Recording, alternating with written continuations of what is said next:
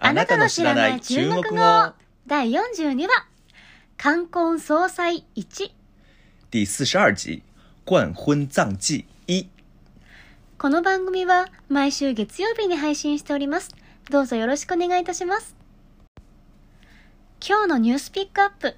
今天的新聞精選。今日ピックアップするニュースはこちらです。中華人民共和国民法典施行へ。はい2021年えー1月1日元旦の日よりえー中華人民共和国民法典という法律が発行しました、はい。えー施行されましたという意味ですね。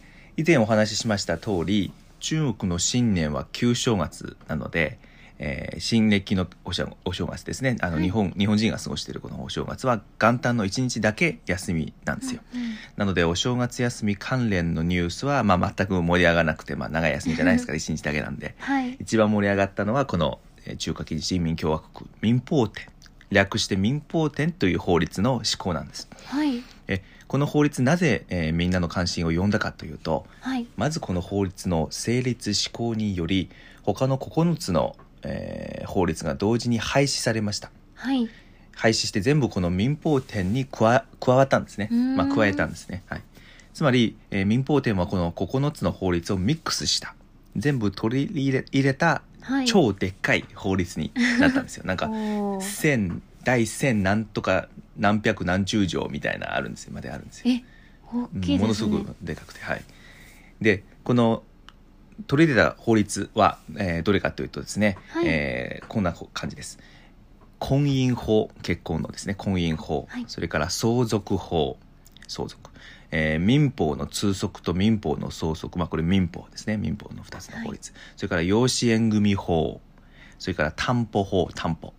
それから契約法。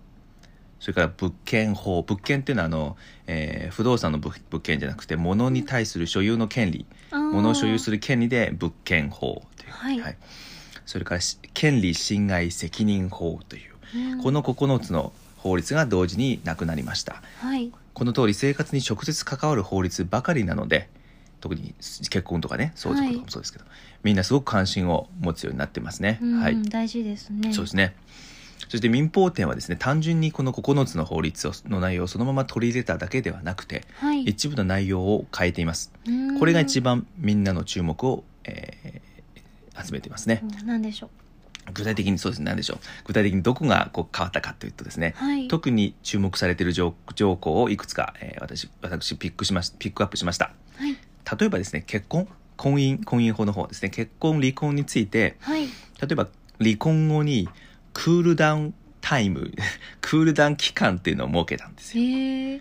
冷静になりましょう期間みたいな。そういう意味ですね、あのもともとはですね中国であの離婚する場合は離婚届を出したらもうその場で承認されて、はい。離婚証明書が発行されてバンって印鑑を押されてもうその瞬間から不可不可逆的にもう変えられないはい。もう離婚成立なんですよ、はい。その瞬間でも。でも、まあなんでしょう、主に若者でしょうね。もう頭に血が上って、その時の衝動で離婚届を出す人っていうのは増えたんでしょうね。はいそこで新しい、この新しい法律では、離婚届を出しても、その後30日間はいつでも離婚を取り消せるという期間を設けたわけですよ。結構大きな変更点ですねそうですね、これは。うん。多分、そういう問題が結構起きてるんでしょうね。また結婚したりとかしてね。うんで、片方だけでもいいんですよ。あの離婚嫌ですって。例えば奥さんは離婚したいけれども旦那さんの方は15日ぐらい経ったら離婚したくないって思ったら、はい。えー一人でも取り消せるんですよ。うん同意がなくても。それ片方片方がお OK であればいいんです。もう片方は同意がなくてもそうです、うん。でなぜかというとあの、まあ、具体的なやり方はこんな感じですね、はい。えー新ルールでは離婚手続き、えーこういうふうにあります。まず2人で、えー婚姻登録機関に行きます、はい。で行って離婚協議書という書類を出すんですね。はい。協議書には、まあ、財産をどのように分配したとか、はい。あるいは、え2人の合意でどう分財産を分配するかみたいな、えーするかについてもお互い合意しました。し合意しましたというはい。ような文言が書かれててですね。あと子供がいる場合はどちらが扶養するかとかうん。それも決まってるというような内容を書かなくちゃいけないんですよ。はい。でそれを一旦提出します。はい。でそれが受領されますで受領されたらもうその日は帰ってくださいと。うん。一旦帰るんですよ。でその後30日以内こっちで書類提出してから31日以内に、はい。え2人でもう1回行かなくちゃいけないんですね。でもう1回行ってそその場もう1回行ったら離婚証明書は今度は正式に発行してもらう。そこはで正式に離婚が成立。そうです。だから30日以内にもう一回もう一回行かなくちゃいけないです。行かなかったらもう自動的に離婚は撤回されちゃうんですよ。そういう32時間ですねもう一回行くのは二人で一緒に行くんですよね。そうですそうです。そうですでもう本当にもうもう十分冷静になりましたと、うん。もういりませんとかね。だからだから早く離婚を決めたい。決めたいというかあの、はい。あの正式にねあの決めたいっていう人はもう早く2回目行って2人で行ってうん離婚証明書をもらえばまあ大丈夫かなと、そうですね、はい。というそういうルールを設けたんですね。面白いですね。面白いです。ねそう確かにちょっとねまあ そういう冷静じゃない人が多かったってことでしょうね。うん。それからですねあのあの夫婦片方が例えば離婚したい。で片方が離婚したくない場合っていうのはこれ面倒くさくて簡単にできないじゃないですか、そうですよね。あの理由がないと。はい、でさまあ理由がないとそうするとどうするかというと普通は裁判所で離婚訴訟を起こす。これ一つの普通の手ですけどね。はい。その場合もし、えーこのような事情があればほぼ無条件で離婚という判決が下されるようになるんですよ。うん。なりましたというか、まあ、これも今回の改正の内容ですけども例えばはい。他人と同居しているとか。あすでに他の人と一緒に過ごしそうです住んでる。そうです住んでる、はい。それから DV の事実がある、はい。あの家庭暴力ですね。ある。とかあと賭博やドラッグの使用が賭博のその癖があったりとかドドラッグを使ってるとか、そういうえーのがあってかつ直そうとしないはい。とかあとは仲が悪くてすでに2年以上別居しているとか、うん。そういう場合はもう即離婚判決が下される。これはすごくいいなと思いますね。そうですね。なぜかというと今までは例えば DV があったとしても別居とかそういう事実があったとしても、まあ、裁判所としてはなんとか仲直りさせようとしたりとかすることもあるんですよね。えあるあるそうというかね。まあもちろんその裁判所としてはまあ2人で、えーよ仲良くなってもう一回、えーその夫婦生活を、えー送れるんだったら一番いいというふうに考えてるそういう節もあるわけですから。まあ事情によりますけどちょっとおせっかいな気もしますけど、そうですよね、うん。でこれからはほぼ無条件で離婚という判決が下されるようになります。はい。これはいいことだと思います私も。そうですね。あとはこういうケースもあります。1回目例えば裁判を起こしてだけども離婚は認められなかった。裁判を起こしても、でその後やはり仲が悪くて、えー裁判後1年以上また別また別居してはい。それで再度裁判を起こせばこれも即離婚という判決になるらしいですね。はい。まあ、1回目多分まだ条件満たされなか満たさなかったということもああるんでしょう。はい。えーで裁判を起こして、えー離婚じゃないと、えーそういう判決を、えー降りた後でももう一回、ね、1年以上別居してもう一回裁判を起こせばもう即即離婚とはい。いうことですね。他にですねこの新法民法典で変わった点っていうのは例えばはい。胎児胎児ですあのまだ生まれていない子供にも、えー遺産を相続したりとか贈与を受けたりするという権限を与えたんですよ胎児に。だ生まれていなくても遺産を相続することができるとか贈与を受けることができるとかそういう権限を持つようになりました。新しいですね。そうですね。で8歳以上18歳未満の未成年というのは民事能力が制限されている人間とみなされるようにななりました。まだ完全性になってないと。で、はい。民事民事能力が制限されている人間というのはどういう人間かというと例えば何かの民事行動を起こすときにはい。えー彼のこの子供の法定代理人が代理して、えー行ったりとか法定代理人の同意を得る必要があったりするんですよ。はい。例えば子供がスマホゲームで大金をバンと課金したとするじゃないですか。はい。その時親の同意が必要で親ね同意がなかったら、その課金をなかったことにすることができるようになったそうです。へえ結構それやっちゃうね子供とかもいそうですけど。そうですね。で具体的なまあえー、とちょっと具体的にどういうふうにその、まあ、このかこの課金は適用できるあの課金はできないできないというかそういう立立証というのはよあの分かんないですけどもあの新しくできたばっかなんで、一応、まあ、可能になったということですね。それからあのセクハラについてはい。これも初めてですけど明確に言及規定をしました。まずですねある程度この新法ではセクハラ行為の定義をしたんですよね。はい。こんな感じです。他人の意に反して言葉文字画像体の動きっていうんですかね。ちょちょっと私の翻訳力は低い低い低くてすみませんけども、はい。あのここれらの方法で他人に性的なハラスメントを行った場合という定義になっています。だから言葉も文字も全部ね画像もそうです。で、えーまたはですね政府機関学校会社などはセクハラを防止する措置を取らなければならない。とも規定しました。うん。今まではなかったんですよね。なかったですね。はい。セクハラは今回やっぱり新しい、えー内容になりましたね。うんうん。明確に言いました。それからですね最近日本でも話題になった IT 技術を使ってはい。有名人そっくりの顔を作る技術、ほありましたでしょ。あのニュースにもなったんですけどもなんかあの良くない動画を作ったりとかねうそういう、ん。はい、あれも勝手にやってはいけないことになりました。まあ当然ですよねそうですね。でもそういう法律がねできるのはいいことですね。そうですそうです。うん。曖昧になりがちですもんね。そうです。今特にね中国はあの IT 技術すごく発展しているのではい、その辺のあのルール規制というのはこれからもどんどん増えていくんじゃないかと思います、うん。はい、それからですね養子縁組についてのルール。はい。はい、子供のいない人、まあい、あのー要するにあの養子をもらう側の人ね。はい。もらう側の人は例えばその人にあの子供がいなければはい最大2人、えー引き取ることができるんですよ。はい。で子供がいる場合は最大1人養子を引き取ることができます。はい。上限が設けられてるわけですよ。うんうん。それから配偶者がいない人あの奥さんがいない旦那さんがいない結婚していない、という人は、えーもし異性の養子養子を、えー養子を引き取る場合にはですねはい。お互い40歳以上の年の差がないといけません、例えばの差ですね。そうです。例えばあの、えー50歳の男性結婚してない、はい。配偶者がいないか結婚してない。配偶者がいない。が、えー女の子を引き取る場合。はい。これつまり、まあ、40歳以上の差がないといけないってことは、えー10歳、えー以下の子供うん。しか引き,、えー引き取ることができないということですね、はい。10歳以上は引き取れない。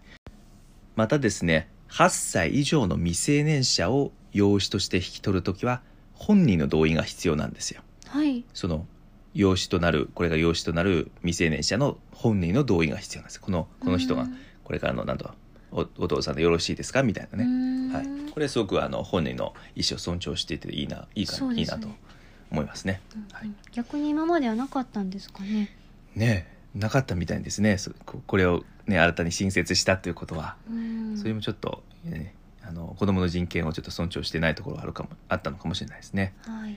はい、それからですねここれ面白いんですけどはい。高所から高いところからですね。高いとこはい。特に高層マンションの上の階から物を投げ落とす場合の責任を明確化しました。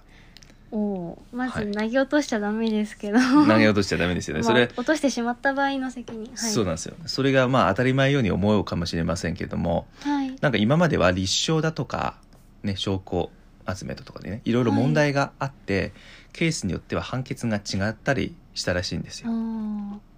今回はその責任を明確化し不動産の管理会社とかはちゃんと高所からの落下物の防止措置を取らなければいけないしはい立証がしやすいように監視カメラを設置したりする必要が出てきました。これこれまあ当たり前じゃ当たり当たり前ですね。うんちゃんと明確にしないとね困りますよねと思ったらですねこの文章を書いていろいろ調べた時にですねはい高所から物を投げ落とす行為っていうのはどうも中国では結構、ま、あの蔓延してるというかはびこってるみたいんですよ。本当ですか？びっくりしました 本当に私も。あの、え？上海の悪い習慣ランキングってよくわかんないランキングがある あるらしいんですけども、はい高所からの落下物はゴミのポイ捨てに次いで2位なんですよ。2位？ゴミのポイ捨てが1位2位が高所からの落下物。嘘。えなんか。どんだけな 投げてんのって思うんですけど。ごいですね。えなんか、あポイ捨てでもなんかちょっとはい。それが2位に来るって16位とかだったらわかるんですそうそうそう、けどまだ23位とかね。そんなにみんなポイポイ高いとこから投げ私もますかね？ねびっくりするんですけどそれぐらい普遍的ってことですよね2位ってことは。うん。ちょっと信じられないですね、でこの高所からの落下物というのは実は立証が非常に難しいらしいんですよ確かに。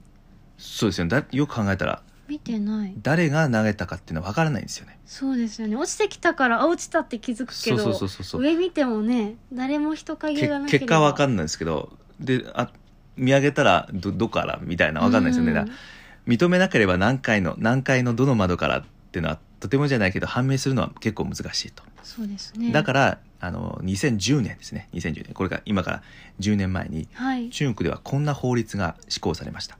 うん高所からの落下物で被害があった場合、もし誰が投げたか、つまり加害者が犯人が分からなかった場合、はい。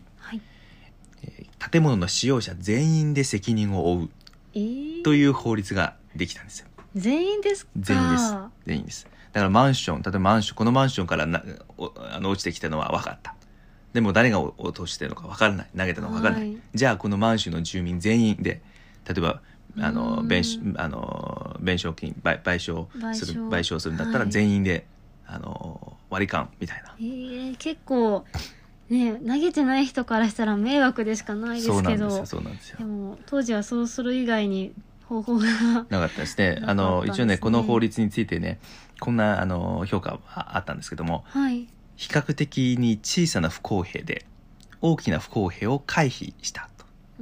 つまりまあ、えー下に例えば被害を受けた人、はい、この人はまあ確実にあの賠償されると、うんうんこの大きな不公平はまあ回避するとはい。っていうということですよね。確かに。まあでもいくらなんでもこれはね最高の余地はあるでしょう そういう法律ですね。ね。納得ね、しできないですよね。ということで今回改正しました。はい、はいよかったです。ビルの管理者にも責任がいきます。うんそして防止策、立証のための監視カメラなど、また少しルールが改善されたということですね。はい。はい。このように今回の新法律民法典は本当に一人一人に、えー密接するルール改正が多いので、お正月の中国人のか中国人の関心をさらいましたという話でした。はい。はい。以上、今日のニュースピックアップでした。今日の本文。今天的正文。このコーナーでは中国語の後に日本語訳が続きます。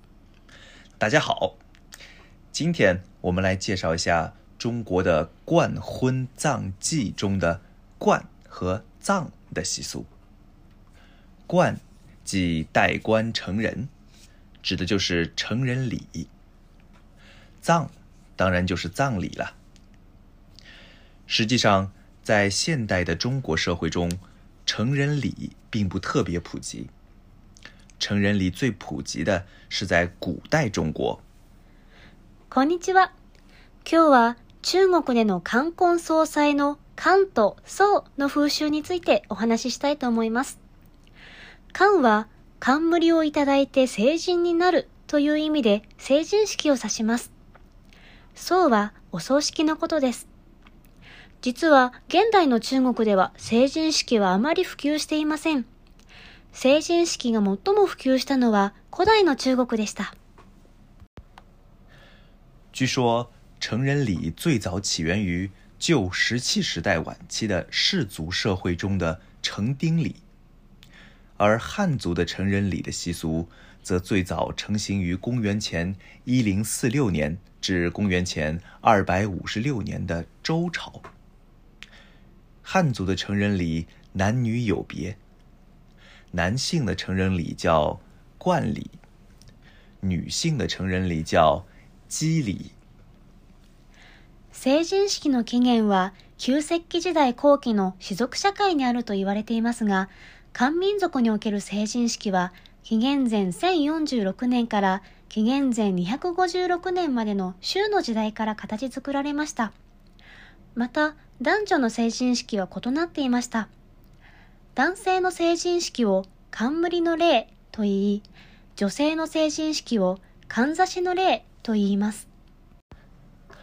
男性的冠礼意思是该男性已经到达一定的年龄，性已经成熟，可以婚娶，并可以作为氏族的一个成年人参加各项活动。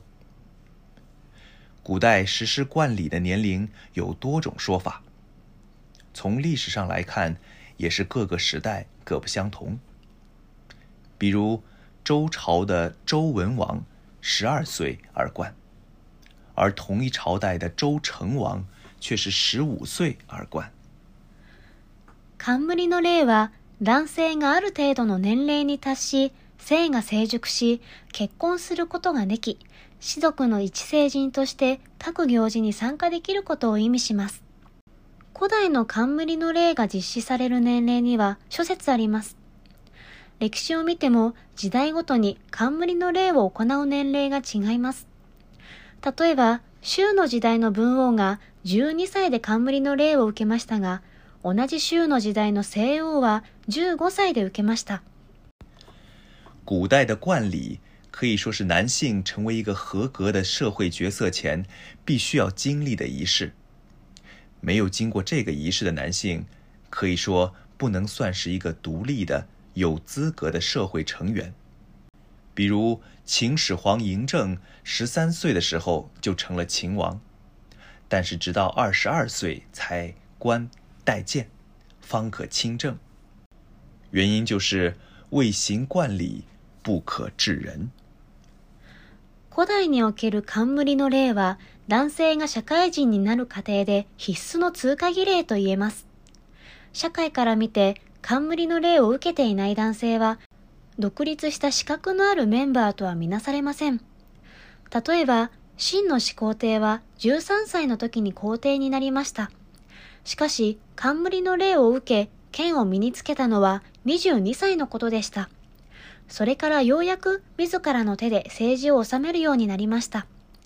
なぜなら、冠の礼を経ていない人が人を治めることはできないからです。女性的成年礼、基礼，则多在女孩十五岁时举行，也有最晚至二十岁的。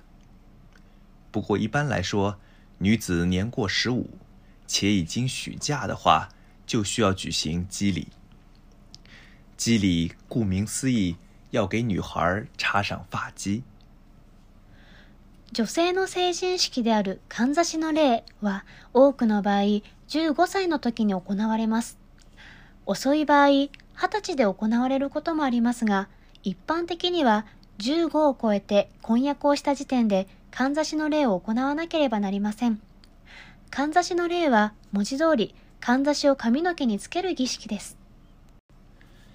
插发髻最常见的步骤是先将女孩的头发挽成一个髻，然后用一块黑布将发髻包住，最后插上发簪固定发髻。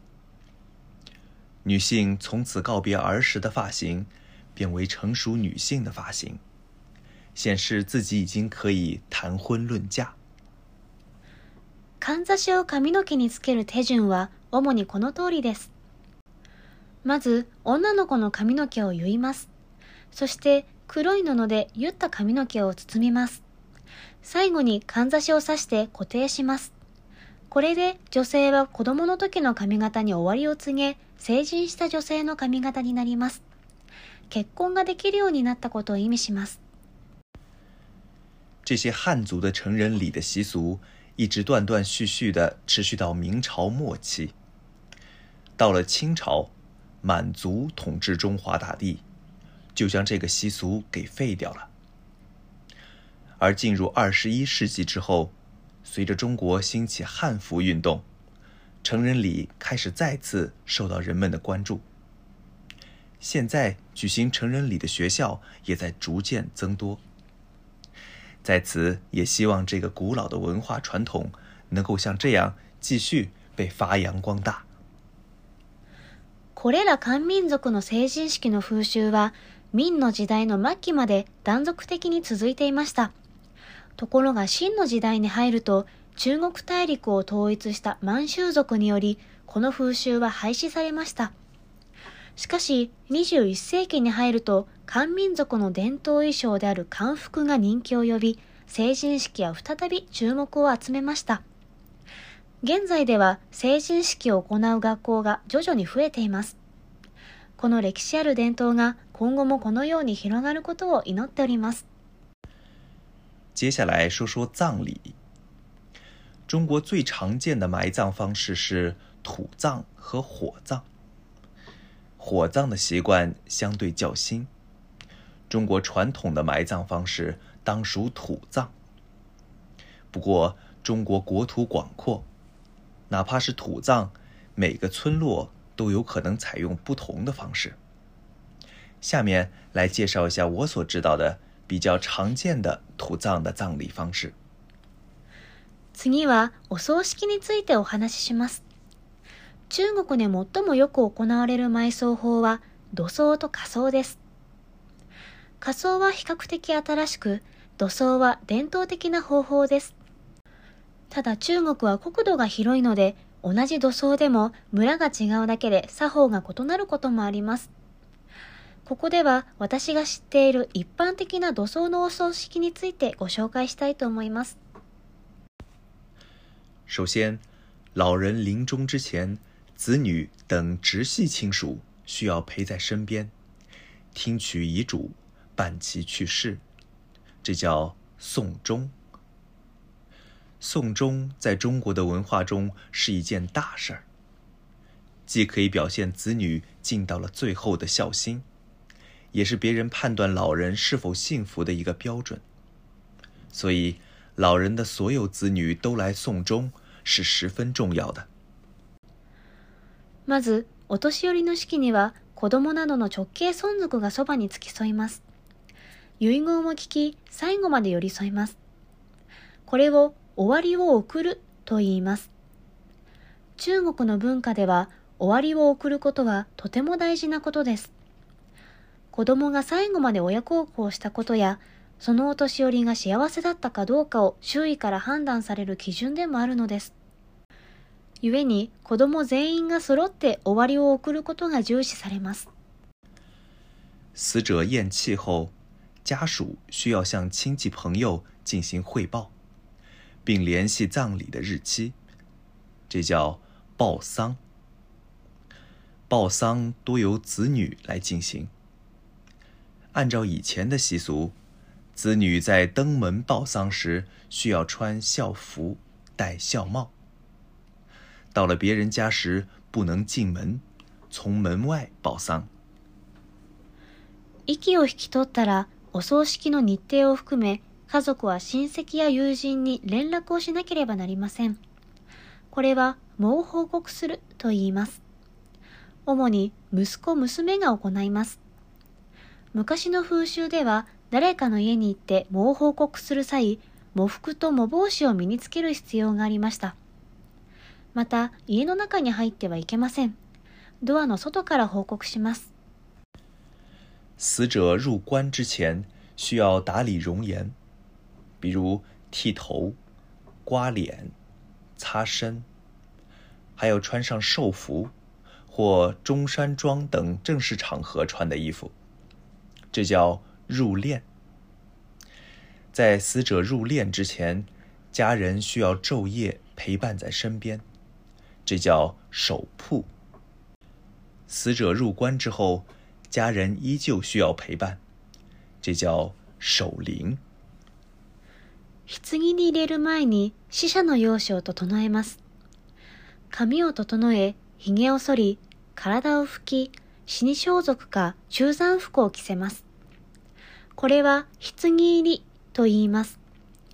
棺入りする前に家族は昼夜そばにいなければなりません。これは床守りと言います。棺入りした後も付き添う必要があり、これは霊守りと言います。葬礼需要选择适合埋葬的良辰吉日。所以棺材往往需要被放置在家中好几天，这叫搁棺。另外，按照以前的风俗，死者去世后的一段时间之内，直系亲属的男性不穿华丽的衣服，女性摘下身上的装饰品，不穿彩色的衣服。有的地方还需要穿校服或黑色的衣服。并用别针在肩膀上别一块黑布，这叫居丧或扶丧。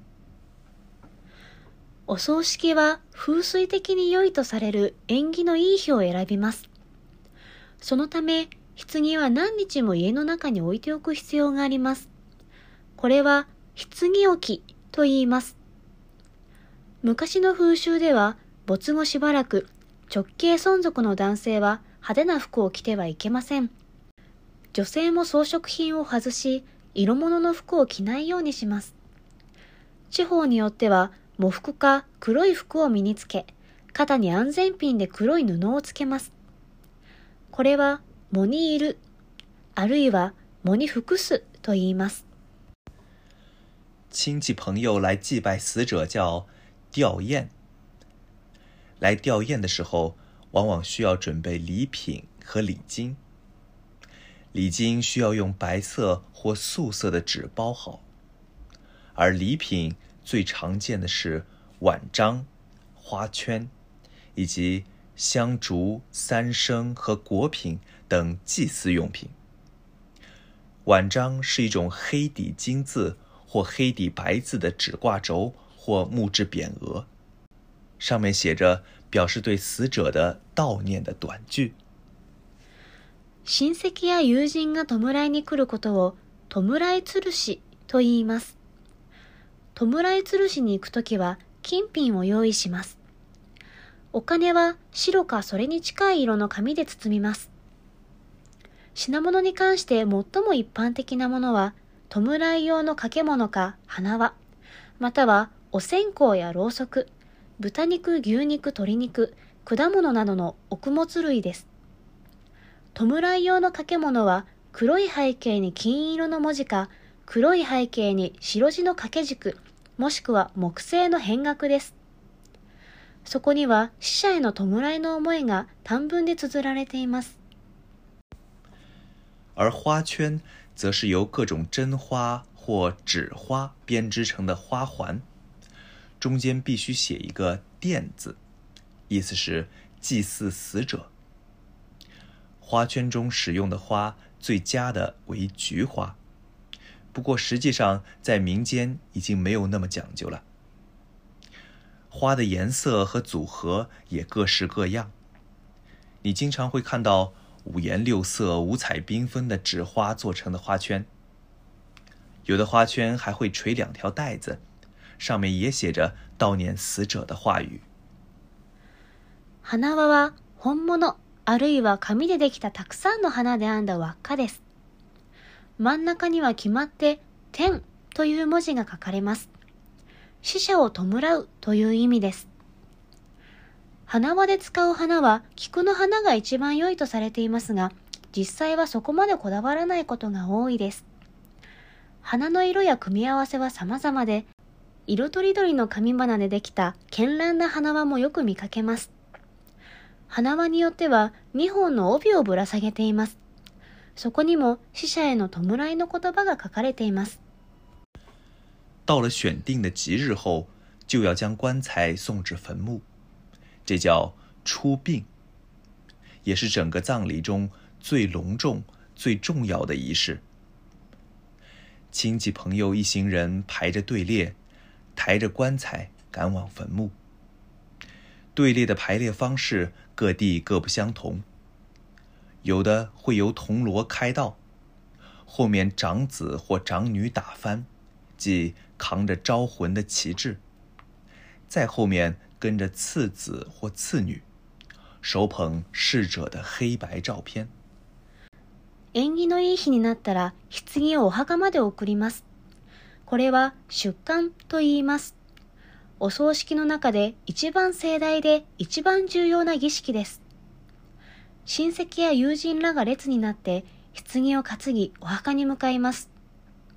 列の並び方は地域によって異なります。一番先頭を歩く人はゴングを鳴らして道を開きます。後を続く長男長女は魂を呼び戻す旗を持って歩きます。次男次女は死者の白黒写真を手に抱え、その後ろを歩きます。队列中往往还有抱着灵牌的人和撒纸花的人，有的队列还会雇佣乐队吹奏哀乐。这是在中国举行葬礼时肯定会演奏的一首乐曲。每到一个红绿灯处或经过桥梁、寺庙等处，队列都会停下来演奏哀乐。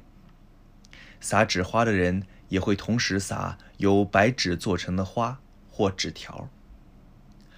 整个出殡途中最重要的是，整个队列要一直哭，哭声越大，越能表示对死者的哀悼。葬列の中には死者の位牌を持つ人もいれば、神花を振りまく人もいます。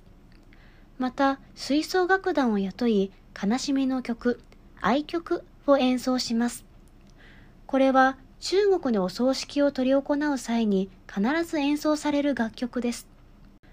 行列が信号で止まった時また橋やお寺を通る前には必ず止まり愛曲を演奏します。同時に紙花を振りまく人は白い紙でできたお花や紙切れを巻きます。そしてこの出棺の際最も大事なことがあります。それはずっと泣き続けることです。泣き声が大きければ大きいほど死者への追悼の意がより深いことを表します。今日の話題。今天的話題。この番組は中国生まれ中国と日本育ちの孫と。純日本人で声優の卵のサーニャがお送りしております。今日の話題は冠婚葬祭です。今天的話題是冠婚葬祭はい皆さんこんにちは。こんにちはお元気ですか？你还好吗我很好。你呢？我也很好。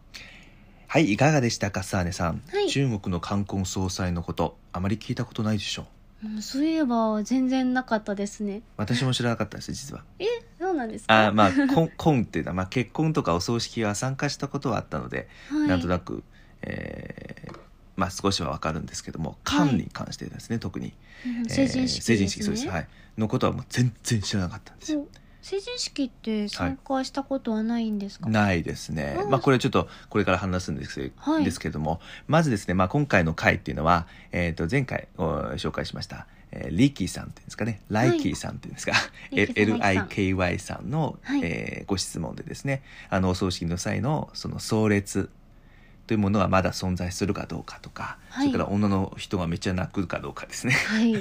という質問から、まあ、この回を、えー作られました早速ですね。はい。えーということでですね冠婚葬祭、えー紹介えーの冠と葬について紹介してきましたけれどもはい。まずですね冠婚葬祭に相当する中国語というのは最初見つからなかったんですよ。はい、ないんですね。ないですね。冠婚葬祭ってこれ日本語なんです。うーんなので、まあ、無理やりタイトルを冠婚葬祭そのままに日本語と一緒の冠婚葬祭にしました。はい、はい、これ本当はね中国人に言ってもあの分かんないんで。何って感じ。そうですそうです。冠婚葬祭なんですかって。はい。であとそうですねあの本文の中で紹介しし損ねたっていうんですか、はい。あの女性の、えー成人式のですね「えー、チーリー」って言いましたけどもこの「チーリー」の「チー」っていうのはこれはかんざしの、えー意味なんですね。はい。チあの名前の通りかんざしをつけるとかなんか当たり前のこのように言ってたんですけど まあ、えーチーリーの「チー」っていうのはかんざしの意味なんで、はいチーリーだからかんざしの例ということになりました。はいはい。で、あとはもう一つですね、成人式って日本語を言いますけれども、はい中国語では成人礼というんですね。礼というのはえー礼節の礼ですね。はい、えー礼儀の礼か。はい礼儀の礼ですねはい。礼儀の礼。で、中国語で礼っていうのは、まあ、儀式、式の意味があるので、うん。なので成人礼っていうのは、まあ、まさに成人式はい。という言葉ですね。はい。これは覚えて、えーいただければと思います。で、先ほどあのサイネさんの質問ですけども、うん。成人式は参加したことはありますかっていうのはなかったんです、うん。それが。なかったんですね。はい、うん。それがね、あまりなかったんですよ成人式っていうのは中国では。うん。でそもそもやってるところはあんまないんですかね。そうなんです。よ。このあの原稿を書き始めてですね、あれ？そういえば成人式ってあったっけ？っていう感じで、そこからスタートしてですね、はいないなと思ってなんでないんだろうと思って、うんえー調べていったら答えにたどり着きました。それが本文に書いた、えー秦の時代で一回亡くなったんですよね。はい、で亡くなってまた復活したと。うんうんでえー中国のあその古代の中国の最後の3つの時代元の時代明の時代秦の時代なんですけどもはいその元の時代がいわゆるその、えー今で言うとモンゴルとかはい。その辺内モンゴルモンゴルとかそこ辺からの、えーその民族の人たちがこう中国を統一していました。だから、はい。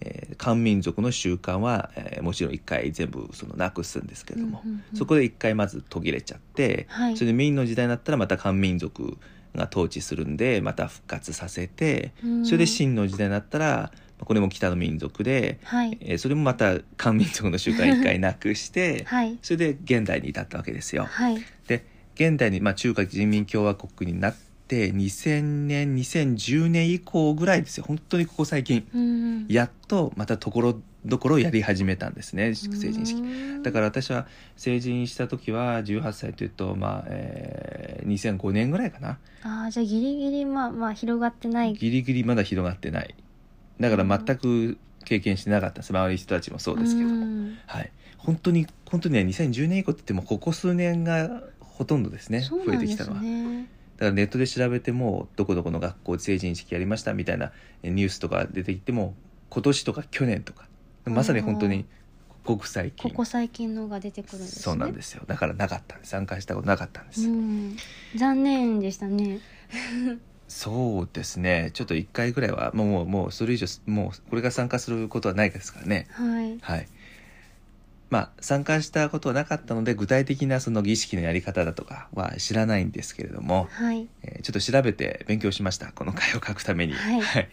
でえっ、と現代のなんです現代ですかね現代の成人式のやり方っていうのはまあ学校によってそれぞれ違うんですよ。うんはい。みんなもあの、まあ、昔一回と結構途切れたあの風習なだし結構古代の風習だしはい。やはりあの自分のアレンジとか入れて勝手に解釈したりとかして今時なそうそうそうやりたい放題みたいな ところがあるんですね。へでえちょっとどういうことを最近のその中国の学校の成人式でやってるかっていうというのをはい。調べてきました。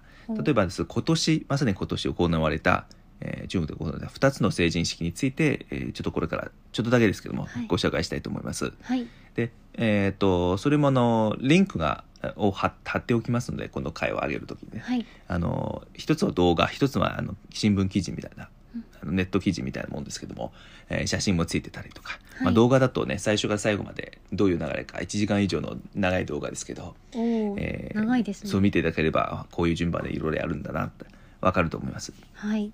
で、えーっとあちなみにですねあのん。どの日に成人式が行われるかっていうのはこれ決まりがないんですよ。あそうなんですか。そそっか成人の日とかカレンダーにもないですよね。その日その人にとってのその人にとっての成人じゃないですか。うんあそうそうそう。そうおっしゃる通り。成人の日という日が中国にはないんです。まず、日本は成人の日あるんですけど中国はないですね。そのうちできるかもしれないですね。わかんないですけど。の可能性ありますありますもっともっと広がれば、そうですそうですそうです。だからその学校の都合でおのおの決めるわけですよ。大体ですけど1年の後半とかはい。あと何かの祝日祝祝日と一緒にやる場合が多いですねほらあの特別に1日を設けてやると休みを増やすことになるんじゃないですかせっかく。うんちそうすると面倒くさい。学校にとって嫌なんですそれが、うん。結構それ嫌がる学校が多くて。授業のねカリキュラムがありますね。学校ケチですからね。だから年の後半だとかあと年末に近い時とか、はい。もしくはね5月にやるっていうのが多くて。5月。これなぜかというとですね大学の進学試験のちょうど約 1, 1ヶ月前なんですよ。大学の進学試験ってあの学生の生活の中で一番重要なイベントって前紹介しましたけども、それがそね。そうです6月の7日から10日間な10日の3日間なんですよ。うん。だからそう1ヶ月前の 5, 5月の初めから中旬まではい。やる、そうするとですね試験のあの動員大会兼成人式みたいになっちゃうんですね。確かになんか頑張ろうはいみたいな、成人になったし皆さんこれから人生最大のなんとかチャレンジにそうそうそう、ん。直面するし頑張りましょうみたいなことになっちゃったりするんですね、へー。これ本来の成人式とは違う意味が、意味が結構含まれそうですね。そうそういいろいろ利用されちゃうんですよ学校に。学校で賢いですよねやっぱりね、うん。はい。で、はい、早速あのこの2つの成人式で何何が行われているかどういう行事がどういうそのなんていう手順というか、はい。えー会議の進行なのかちょっと紹介しますけれどもはい。いろんなことがあります。例えばですねタイムカプセル。タイムカプセル？埋めます、埋埋めるというか、まあ、書いたりとか、まあ、今それこそ電子みたいな方法もあるからえ。あのネットでねなんか書いたりとかすることもあるんですよ。それで10年後じゃないと見見れないみたいな5年後とかね。面白いですね。そうですねパスワード忘れたら一生見れないかもしれない。はいそうそう。それは困りますね。多分あの学校に提出するんじゃないですかこう書いて、うん。はい、それからですねあのこれ必要不可欠。あえっ、とそうまず先生にこう敬敬意敬意っていうんですかね。敬意と感謝。の気持ちを表すんです、うーん。この儀式が必ずあります。はい。で先生にこう、えーお辞儀を深くしてはい。それからお花を事前に用意してうんけん喧嘩じゃないか。喧嘩だとなくなっちゃうんです。あのその差し上げるというか。はい「ありがとうございます先生」とこう、えーうん。教育してくださってみたいな。うん。というあのパートも必ずあるしそれから親が必ず参加するんですよ。おー必ず。そうなんです。だって成人を、えー親と先生が一緒に社会と家庭が一緒に育てたわけですからまあ、重要な一部分がこの親なわけですよ。そうするとあ親が必ず参加しますた中国らしいですねははいは。い。そうです。あの、えーこの2つのリンクを見る見ていただくと親が横にいるんですよ。だから学生うん。親学生親学生親みたいな。あ一緒に参加するんです。はい。なんかさ見ましたね見ました。あそうそう見てました。はい。なんか なんですよ、はい。そうみたいになってあのうん。なんかもうなんか日本だとあのはい光景はなんか小学校幼稚園とかの入学あ式みたいな幼稚園だったらあ親がりそうですね。横に付き添って、はい。ずっと一緒に座ってみたいな感じで、はいはいはい。そうまさにそんな感じで、うん。あのもう幼稚園じゃないですけどねこっちはもう18歳ぐらいですけども、えーまあね、大事に思われてるってことですね。温室の中の花ってよくよく言われます言われますよね。はい、だからその親にもその感謝の気持ちを表すパーパートって必ずあるんですよね、はい、えーハグしするんですよ、うんうん。ハグしてでお互い涙まあ主に親の方ですけど涙を流しながら、ここまで育てましたみたいな感じでこう、うん。あのか勝手に感動するんですよ。ちょっと言い方あれですけど。まあそういうパートがあるんですね。日本でははい。多分ないと思うんですけど、そうです。まあ親御さんも参加することもあると思いますね、でも、はいはいはい。地域に、まあ、ちまあ、岡田さんもわかんないですけど地域によったり、その絶対参加みたいな感じじゃないですね。あと遠くから見たりするんですよ多分。そうですね。あの少なくとも横には私の場合はいませんでしたね。お後ろの方に保護者席はいはいはいはい。とかがあってそこにあーはい。いてね、最後写真撮るぐらいね多分ね。そうですね。なんかもうバラバラになったりするときに写真一緒に撮るぐらいですはいかね、はいはいはいそれが多分大きな違いであの中国の方はいあの親も重要な参加者の一人なんですようね、ん。私もその日本のあの成人式参加っていうか、まあ、見見に行ったことなかったんでそうですよね。ちょっと来年とかあの区のなんか自分の住んでる区の市区町村の成人式なんか見れ見れたりとかなんか聞いたこともあるんでちょっと見に行こうかなと。うん多分なんか会館の中ではいはいはいお話、お偉い方がお話をするのはち,、ちょっと聞けないかなと思いますけどまあ、はい。なんだろうその後お外に出てあなんか広場でわーってねでもなんかなな中でちょっと聞いてみたいんですよね。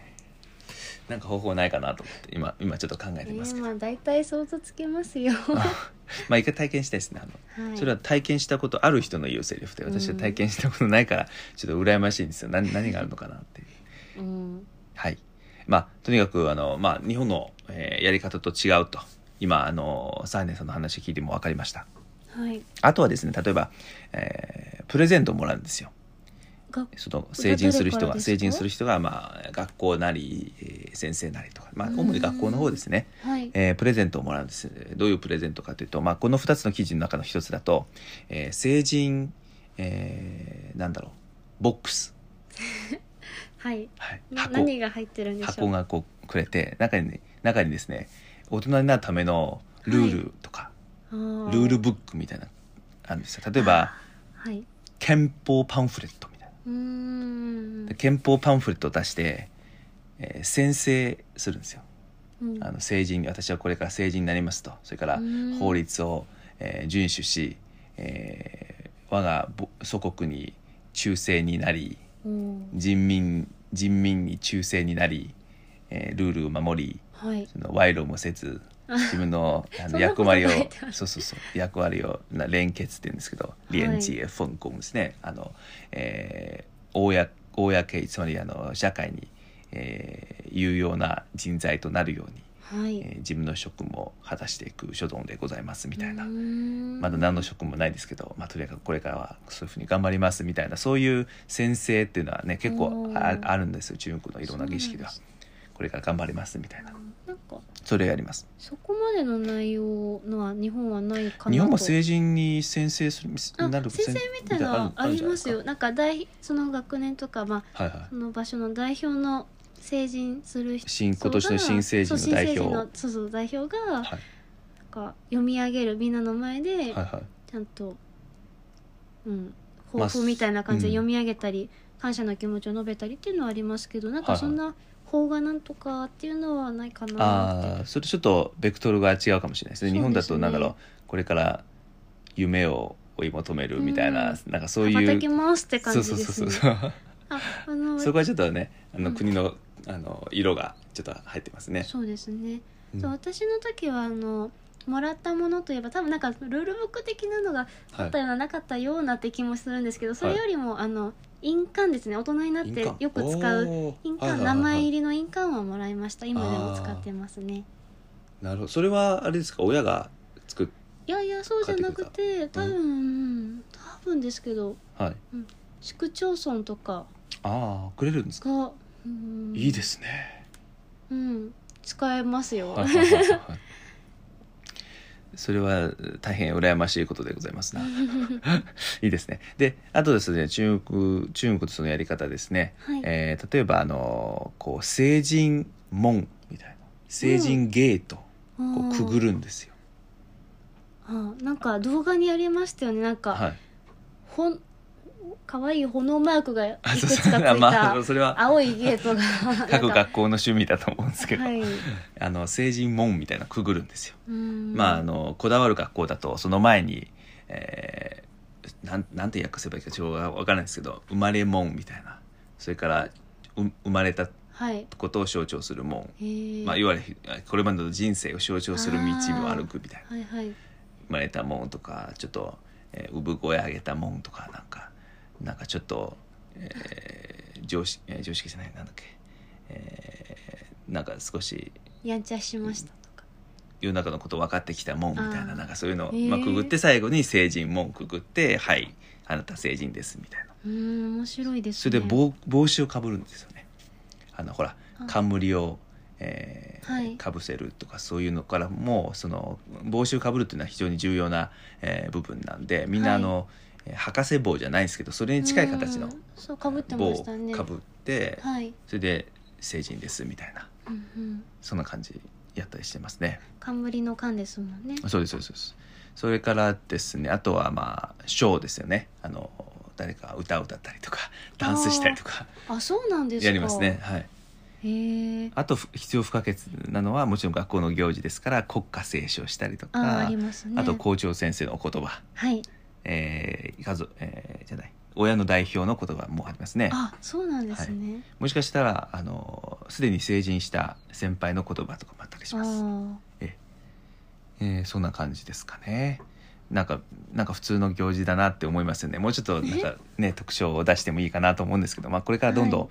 まだあの結構新しいのであはい。どんどん特徴を出していくんじゃないでしょうかと思いますね。はい、ね。はい。大体そんな感じです。はいでちなみにですね、まあ、あの昔のあの成人式古代の中国成人式っていうのは、はい。もうちょっとやり方が、まあ、こだわってるというか、うん。えー複雑でなんでしょう、えーそのちゃんとしたちゃんとしたというか、まあ、その時のそうすごいおあのお、まあ、こっちから見ると大げさな帽子をうん。かぶせたりとか、すごいあの綺麗な服を着せるっていうのはいが大事なんで、結構大掛かりな感じそうですです。よねそれもあの自分の位によってこう服は違うんですよね。はい。あのそれこそあの皇帝の息子だったら、はい。皇太子とかだったらもうすごい豪華な服だったりとかね、うん。服を着せたりとかそれから、えー目上の人がお言葉を送って挨拶を、えーそのこれから成人になる人からえー挨拶を受けると。はい。とかそういう感じにななるんですけどもね。はい。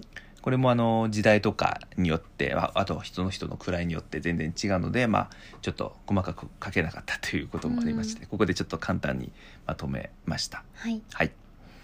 えっ、と、それからですね、漢、えっ、と、漢民族の民族衣装である漢服漢服。が、えー人気を集めて、えーそれで、この成人式もまたみんなの注目を集めたというふうに書きましたけれども、はいね。この漢服運動っていうんですけどね、漢服が、えーまあ再び人気を集めたっていうのは非常に、えーここ数年、はい、えー話題になってまして、えー2000年2002年ぐらいからですね、えー漢服の運動、まあ、某有名スターが急に、えー昔の民族衣装を着るようになってでメディアの露出えーが増えてですね、はい。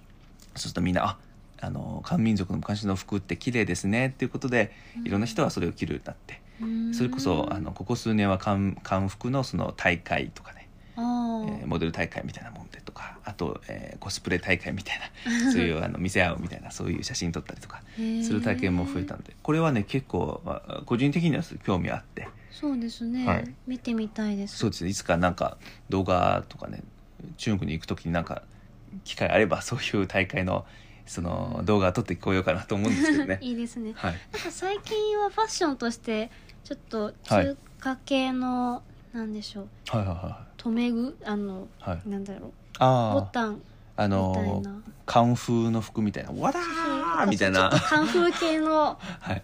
かんなんだろう。唐草模様じゃないですけどそれ中国らしい模様のとかありますね。形のとかがちょこちょこ売ってたりネットでも流行ってるみたいですけど。私もあの今年の秋ぐらいにザラというブランドの、あはいはい。えー店に行ったらなんかそういう「わだー!」まさにこういう そういう服がうん。ジャジャッキー・チェーンが着てる着てそうな服が売ってましたよ。なんか着てる着てるなと思って着てます。カンフ着てるなって。まあそれはまたあの今度あの材料がありましたらちょっと、えーもっと詳しくやりたいなと思います。漢服については。はい、それからあの葬式次は葬式の話も、えーしました。はい。でまず葬式ですね。その中にあの、えー葬式なんていうか悲しいという気持ちを表す「産」という言葉が出てきました。はい。例えばもう「もう複数ね、えーという部分もありましたし、えーあとですね、えーこの悲しいことって書いてえー丧事とかねそういう言葉が出てきました、この場合ではですねもともと「産」という呼ぶこの「産」という字なんですけど、はいその場合は「産」って呼びますね一世と呼びますもともと四四世だったのがはい一世の三と呼びますですね。そうですそうです。はい。えー、もに複数風三とかですね。もともとは三なんですが、ふここは風三。それから風三三三子と呼びますね。ここ発音ちょっと、えー気をつけてください。はいえーそれから、えーまあ、いろんな習慣を紹介しました。例えばあの花輪ですね。はい。花輪。これは多分、えー日本はその花のあバあのバスケットに、えー入ってる、えーなんだっけ。えっ、と日本語なんて言うんでしたっけ。ほう、え花束じゃなーくて？中国語だと花籃になるんですけどあの花バスケの中に入ってるお花それがメインじゃないですか。うんお葬式の時は、はい。中国語だとこの輪っかなんですよ輪っか。それびっくりしました。はい。日本だったら花輪ってなんかおめでたい祝とかこのお店オープンっていう時にはい。はいはいはい、ねわーっと確かにそうですね。特にあの写真あのお見せしましたけどもはい。あの色とりどりなんですよね。すごいピンクとかなんそか発色のいい綺麗な華やかなものが多かまるでったですねお葬式じゃなくて結婚式みたいな。そうそうそうそう。そういうあの花輪もね普通に、えー送られてきてあうん。の飾ってるんですよ。でもそれは葬式なんですよ。うん。これ皆さんみ見てあの目に入ってもああのこれ葬式だなってあの 分かってあげてください、はい。あの、えーなんだ今もうその菊の花じゃなくてももうどうでもよくて。綺麗であればそうそうそうそんなそんな感じですで必ず真ん中にね「ディエン」というちょっと複雑な漢字書くんですけども、はい。それが書いてればもうこれ葬式決定っていう感じですね。で今はそれこそその花を作るのもちょっと面倒くさいないんであの電子花輪。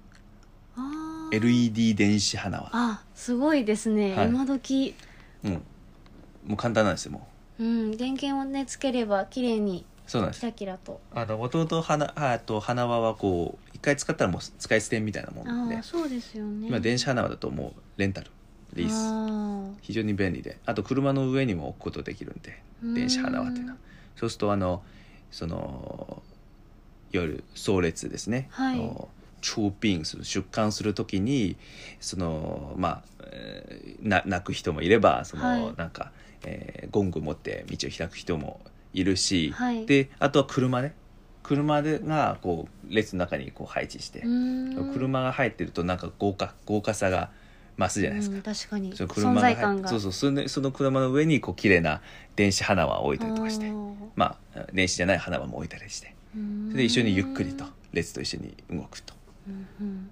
まあ華やかです、ね、そうですそうです。あと車が一番最初にいてはい。道を開く。うんこともある。ありますあります、それこそおお金持ちだともうすごい豪華な葬列になるんですよ。すごいあのプロの楽団とかね。おー本格的です本格ね的。すごい。そうそうそうそう。そんな感じですね。日本そこまでなんかはい、私も正直あまり観光総裁はい。参加したことがほとんどないんですけど、はい、なんかそんな華やかになんかねはい。しながら楽団を連れて歩くのははい、ちょっと想像してなかったですね。楽団っていうのはねあのまあちょっとこれリッキーさんライキーさんの質問の、はい。えー回答にもなるんですけども、えーまだそ創立が存在するか存在、えーしていますかっていう質問なんですがはい。まず存在はしてますただそれはね田舎の習慣なんですねあどちらかというとはい、都会では。大都会とかはほとんどないというかあんまりないですあねあ、そうなんですね。はい。えーっとそれこそ日本にちょっと近くてあの親族がそのバスミニマイクロバスとかあと自分の車、はい。運転してそ一番前にあの霊霊柩車が走ってて。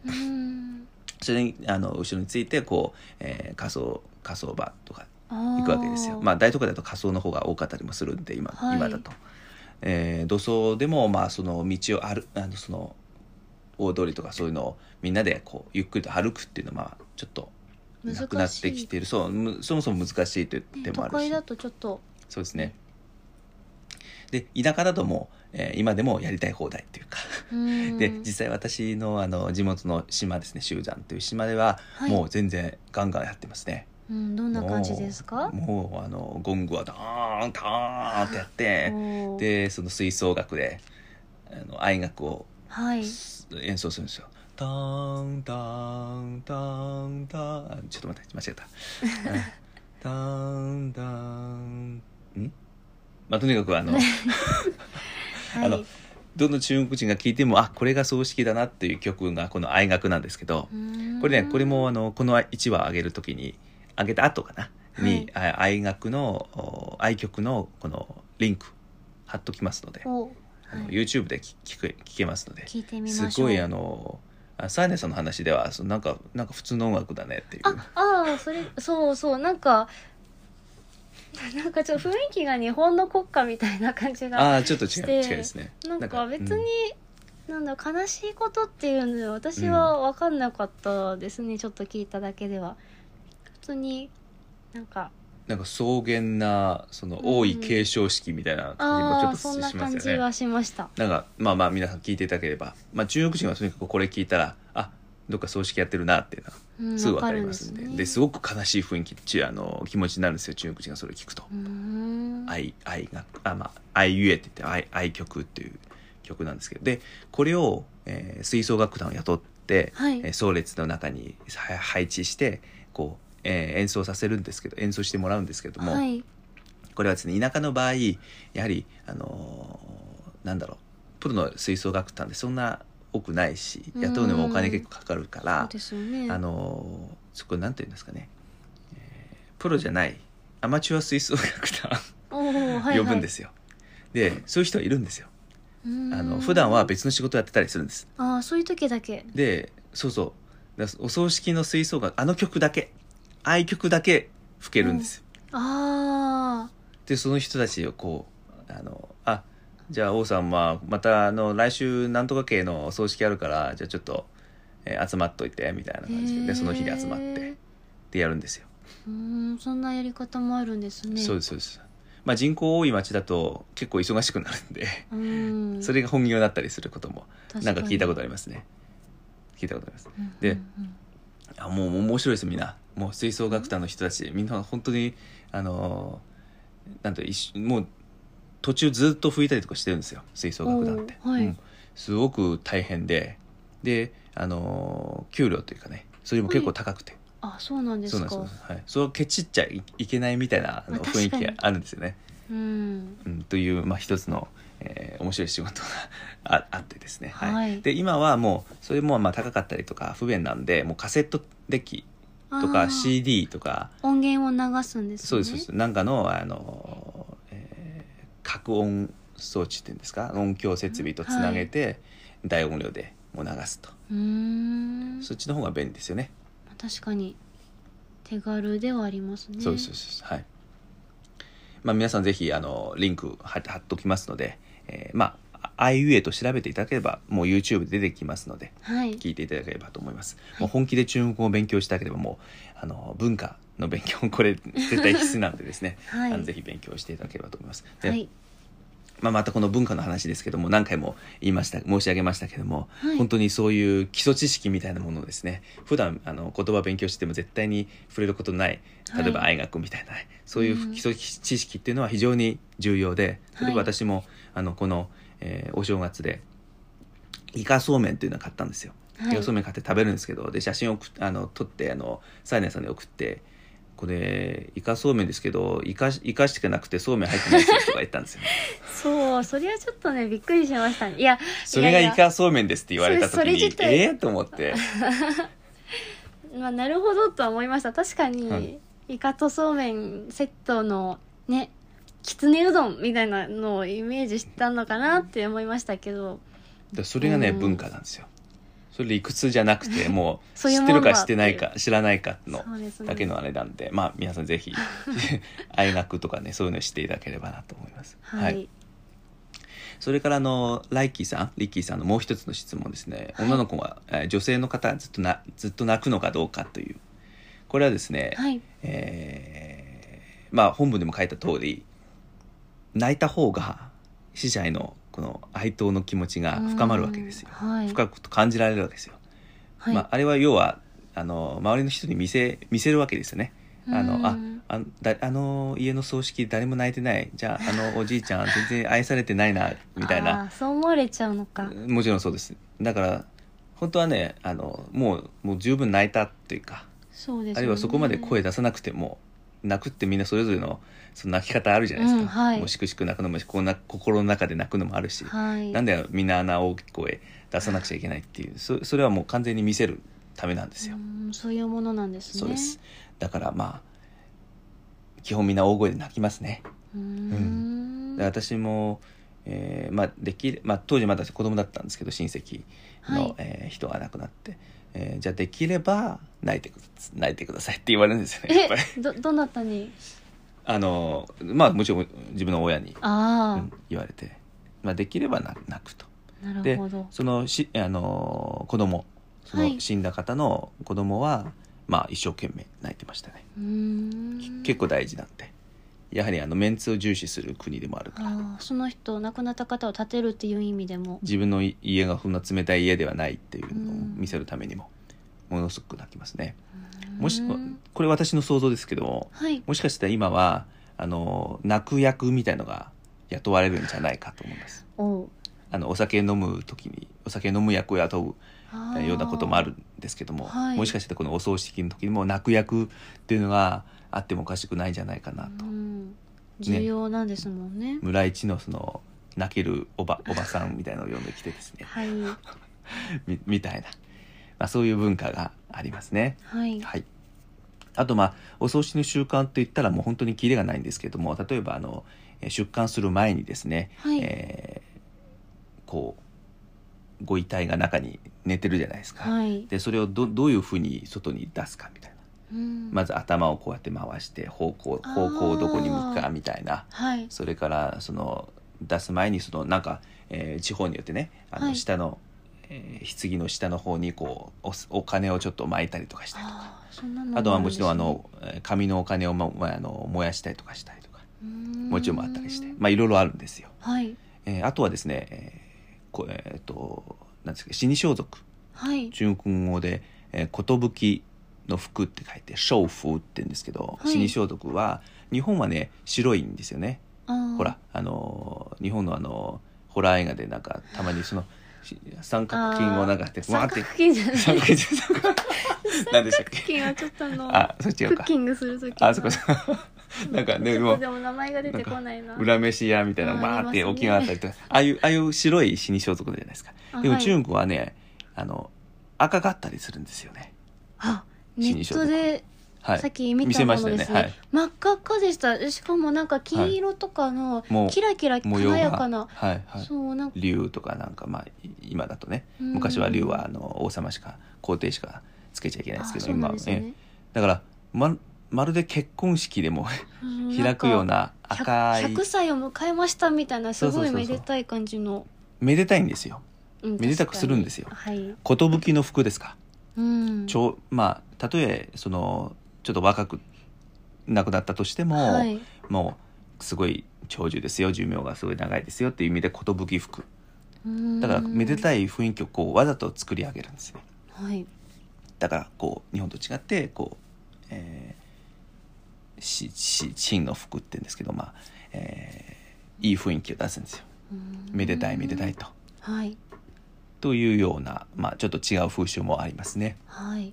はいあとはですねこれ日本もあるんですけど四十九日といってはい、あの亡くなった日から数えて7日14日7日後14日後はい。えー21日後、まあえー7の倍数ですね。はい。の、えー日にこうまたもう一回なんか、えー死者を弔うはい。儀式をやるんですよ。でそうですね。最初の7日と、まあ、17って言うんですけどと最後の49日目 7,、はい。7, 7つ目の7、はい。この2つが一番大事でうんうん。親戚とか全部呼んできて。はい。やるんですね。でその真ん中のやつは全部その本当に直系の、え身内し身内だけの本当に。はい、えーでそのちょっと弔ったりとかしますとかうん。そういう風習もあったりして、まあ、この葬式本当にえーいろいろあるんで私もね、えーまあその辺そのプロではないし ちょっと分かんない部分は結構あるんですけど、まあ、まあ今日はここまでしかご紹介できないですけども、はい。またあの詳しく知るチャンスあれば、えーまた、えー知識アップデートしたらですね、はい。えーもっとたくさんご紹介したいなと思ってます。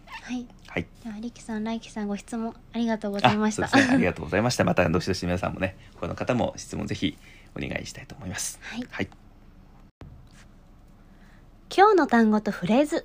今天的单词和短句。一、咽气。咽气。意味は死ぬです。死ぬという意味を表す中国語はいくつかあります。一番よく見かけるのは死亡。死亡です。これは客観的に死ぬことを表す言葉で、ニュースで死亡事故を報道するときなどに使います。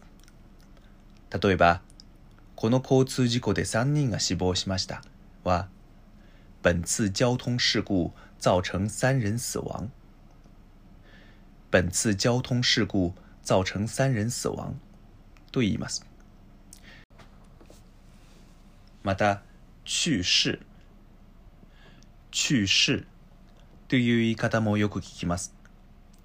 少し敬っていう気持ちが含まれているので日本語の死去や亡くなるに近いニュアンスです例えばおじいちゃんが亡くなった。は爷爷去世了。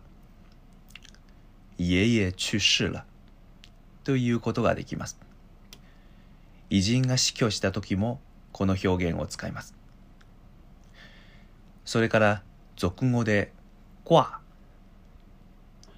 挂という言い方も死ぬを意味しますが、汚い言葉なので使うことはお勧めしません。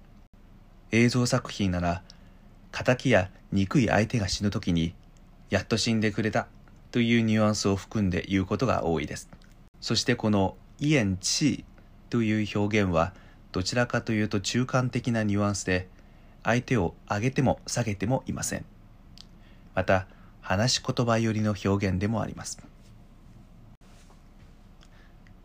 例文老爷子咽气了，九十八岁也算是天寿了。老爷子咽气了，九十八岁也算是天寿了。訳文。親父が死んだ。98歳だから天寿を全うしたな。二、講究。講究。意味は、こだわるです。 こだわりがあるや、こだわっているは、有講究。有講究と言います。とてもネイティブっぽい言葉なので、これを使うだけで中国語の熟練度が高く感じられます。おすすめです。例文请问这个瓷器有什么样的讲究呢？